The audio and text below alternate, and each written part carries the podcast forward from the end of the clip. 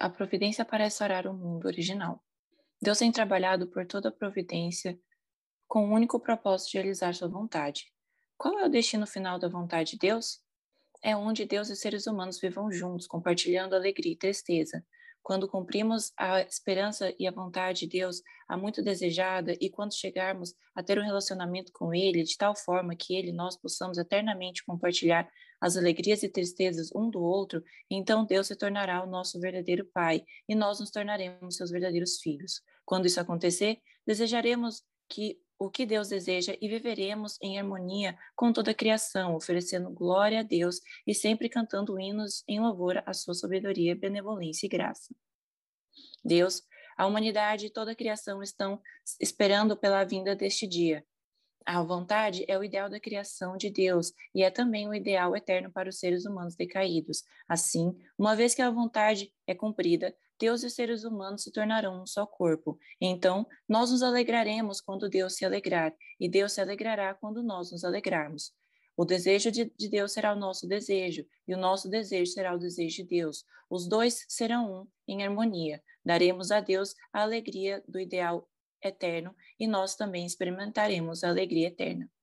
Deus deveria ter se tornado o dono deste mundo. Se os seres humanos tivessem estabelecido uma relação de amor com Deus e tivessem formado a família de seus filhos, eles teriam formado uma tribo, uma nação e um mundo. Desnecessário dizer que teria sido um mundo governado por Deus, por Deus e a nação governada por Deus, famílias governadas por Deus e indivíduos governados por Deus. No entanto, devido à queda, tudo, desde o indivíduo até a família, a tribo, o povo, nação e o mundo, está se opondo a Deus. Este é o mundo decaído que resultou da história decaída. Se Deus deixasse o mundo como é, ele não seria capaz de estabelecer um mundo do amor eterno que ele deseja de acordo com o ideal da criação. Além disso, para que Deus restaure sua autoridade como o ser absoluto, ele deve consumar o ideal da criação que ele originalmente pretendia.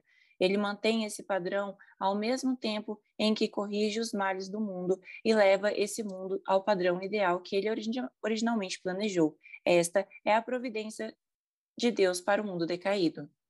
Até hoje, a esperança de Deus é que os seres humanos se conectem com todas as coisas da criação e com Ele. É por isso que Deus tem trabalhado para levantar as pessoas decaídas da posição de servo para a posição de filho adotivo, a posição direta de filho e de pais. Isto é para romper a nossa conexão dolorosa com a queda e permitir que todas as coisas, seres humanos e Deus, formem relações de unidade total. Então, a alegria de Deus se torna nossa alegria, nossa alegria se torna a alegria de todas as coisas. Deus quer apresentar orgulhosamente seus filhos e filhas ao mundo natural e até mesmo o mundo dos anjos e viver por causa deles. Nós, seres humanos, não estamos no estado original em que Deus nos criou para viver.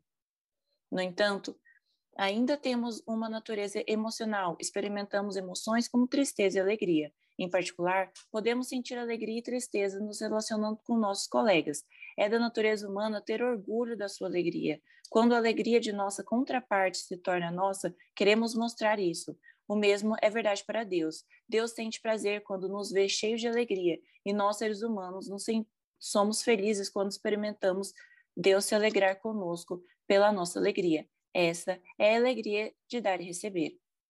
Não é possível retornar, retornar ao mundo original apenas pelo esforço humano. Portanto, Deus está trabalhando para nos levantar. Essa é a providência da restauração. A providência da restauração seria fácil se nós, seres humanos, cooperássemos, mas até agora não cooperamos com a providência de Deus. Apesar dessa situação, Deus conseguiu expandir a sua providência do indivíduo para a família, tribo, povo, nação e mundo. As dificuldades internas e externas que Deus encontrou nesse curso estão além da descrição.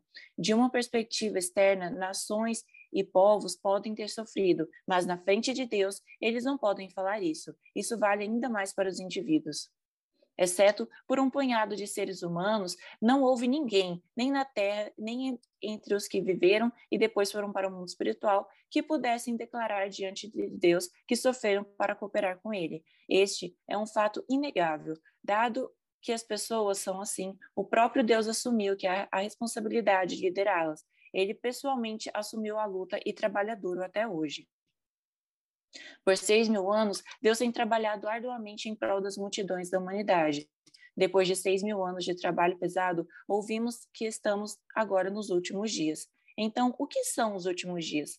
Neste mundo, há pessoas que vivem na posição de verdadeiro servo, pessoas que vivem na posição de um filho adotivo e pessoas que vivem na posição de um filho verdadeiro. Sobre o fundamento do grupo, de um grupo de pessoas que estão na posição de filhos verdadeiros, virão os verdadeiros pais. Esse é o conceito da segunda vinda. É por isso que a Bíblia fala do dia em que a noiva se preparou para Jesus. Um pai e uma mãe devem aparecer na terra.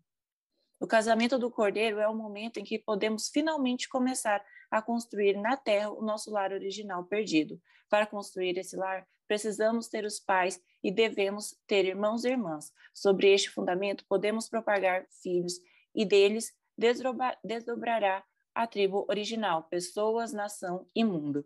Então, finalmente o mundo maligno existe, que existente será vencido. É assim que a providência da restauração progride em direção ao mundo da bondade. Devido à queda, os seres humanos caíram no reino desprovido do princípio. Anjos são servos de Deus. Em comparação a eles, quão longe os seres humanos caíram? Eles caíram em um, em um reino mais baixo que o dos anjos, mais baixo que o dos servos. Eles deveriam ser príncipes e princesas, e como tais, os senhores dos anjos, mas eles caíram para uma posição mais baixa que o dos servos. Por isso, eles têm que voltar. Da, a partir da posição de servos dos servos, eles devem subir para as posições de servos, filho adotivo, um enteado e um filho de linhagem direta, e depois, através da mãe, para alcançar a posição do pai. Isto é restauração. A providência da salvação é trazer os seres humanos de volta ao padrão de saúde que eles desfrutaram antes de ficarem doentes. É por isso que a providência da salvação é a providência da restauração. A providência da restauração não é realizada de forma aleatória. A fim de recuperar o mundo contaminado pela queda, Deus tem conduzido a providência da salvação, construindo relacionamentos com os seres humanos através dos anjos que permaneceram ao seu lado. Deus tem seguido a providência da, da salvação para se relacionar novamente com os seres humanos, embora eles tenham traído o glorioso Deus através da queda e caído em um estado tão miserável, mais baixo do que as coisas da criação. Os seres humanos estão sob o domínio de Satanás e sujeitos à sua acusação. Mas Deus tem trabalhado para preencher a lacuna entre ele e nós, para que, poss que possa nos governar. Ele continuou este trabalho através da era do Antigo Testamento e da era do Novo Testamento até os dias de hoje. Por que Deus suportou um caminho de sofrimento através dos últimos milênios da providência de restauração? Simplesmente é porque tem um coração bondoso? Porque Deus continuou sua providência de salvação pelas dezenas de milhares de anos da história humana sem ficar exausto? Não é porque ele é onisciente e onipotente, é porque ele está no caminho do amor buscando seus amados filhos e filhas. O amor tem um grande poder de triunfar sobre todas as tribulações em seu caminho. Com amor, sentimos como se mil anos fossem apenas um dia. O verdadeiro amor de Deus é tal que ele dá e esquece o que deu. Ele dá e esquece de novo. Por causa disso, Deus pôde continuar a providência da salvação até agora. Centrando-se no amor verdadeiro, Deus continua a liderar a história, investindo e esquecendo repentinamente o quanto ele investiu. Mesmo no mundo de hoje, Deus continua dando. Ele continua investindo através de indivíduos e através de organizações. Deus criou o universo baseado em seu amor essencial. Ao recuperar o universo depois que ele caiu, Deus tem que manter incessantemente esse padrão original de investimento para realizar o ideal do amor verdadeiro. Caso contrário, ele não pode recuperar a sua autoridade como ser absoluto. Mesmo que as pessoas cometam pecado, Deus não, não diz apenas: Ei, você, por que você pecou? Ele conhece bem a situação das pessoas que pecam. Ele cuida delas mais do que de si mesmo. Para as pessoas tristes, ele vem com um coração de tristeza. Para as pessoas que sofrem, ele vem com um coração de sofrimento. E para as pessoas que se sentem prejudicadas, ele vem com um coração de indignação. No entanto, o quanto você tem sentido empatia com o coração e as circunstâncias de Deus? Entre, entre ele entra em nossa vida sentindo empatia com a nossa situação. Além disso, ele, ele vem a nós com um coração que afirma: Embora você tenha me traído, ainda sou seu pai, porque ele tem esse coração, ele tem nos estendido a mão por seis mil anos. Os filhos herdam a carne e o sangue dos pais. É por isso que, quando sua mãe derrama lágrimas, eles devem poder se conectar com ela e chorar com ela. Quando seu pai derramar lágrimas de tristeza, eles devem naturalmente ser, ser capazes de sentir, de simpatizar com eles. E, no entanto, o quão difícil tem sido para Deus criar e nutrir seus filhos para sentirem assim em relação a Ele? Não importa o quanto Deus chore, os seres humanos ignoram suas lágrimas. Não importa quão triste ele esteja, os seres humanos não sentem sua tristeza. Isso ocorre porque os seres humanos nasceram da carne e do sangue de Satanás. Satanás se alegra ao ver Deus em tristeza e sente satisfação quando vê sua ruína. Com os seres humanos ligados a esse ser, Deus tem que passar por tantos problemas para guiá-los e ensiná-los a direção do caminho que eles devem forjar. Deus não poderia ter direcionado a providência se ele não tivesse um coração para viver pelo bem dos outros e um coração que é carinhoso e compassivo, seja para um único indivíduo ou para cem, mil, dez mil ou mais.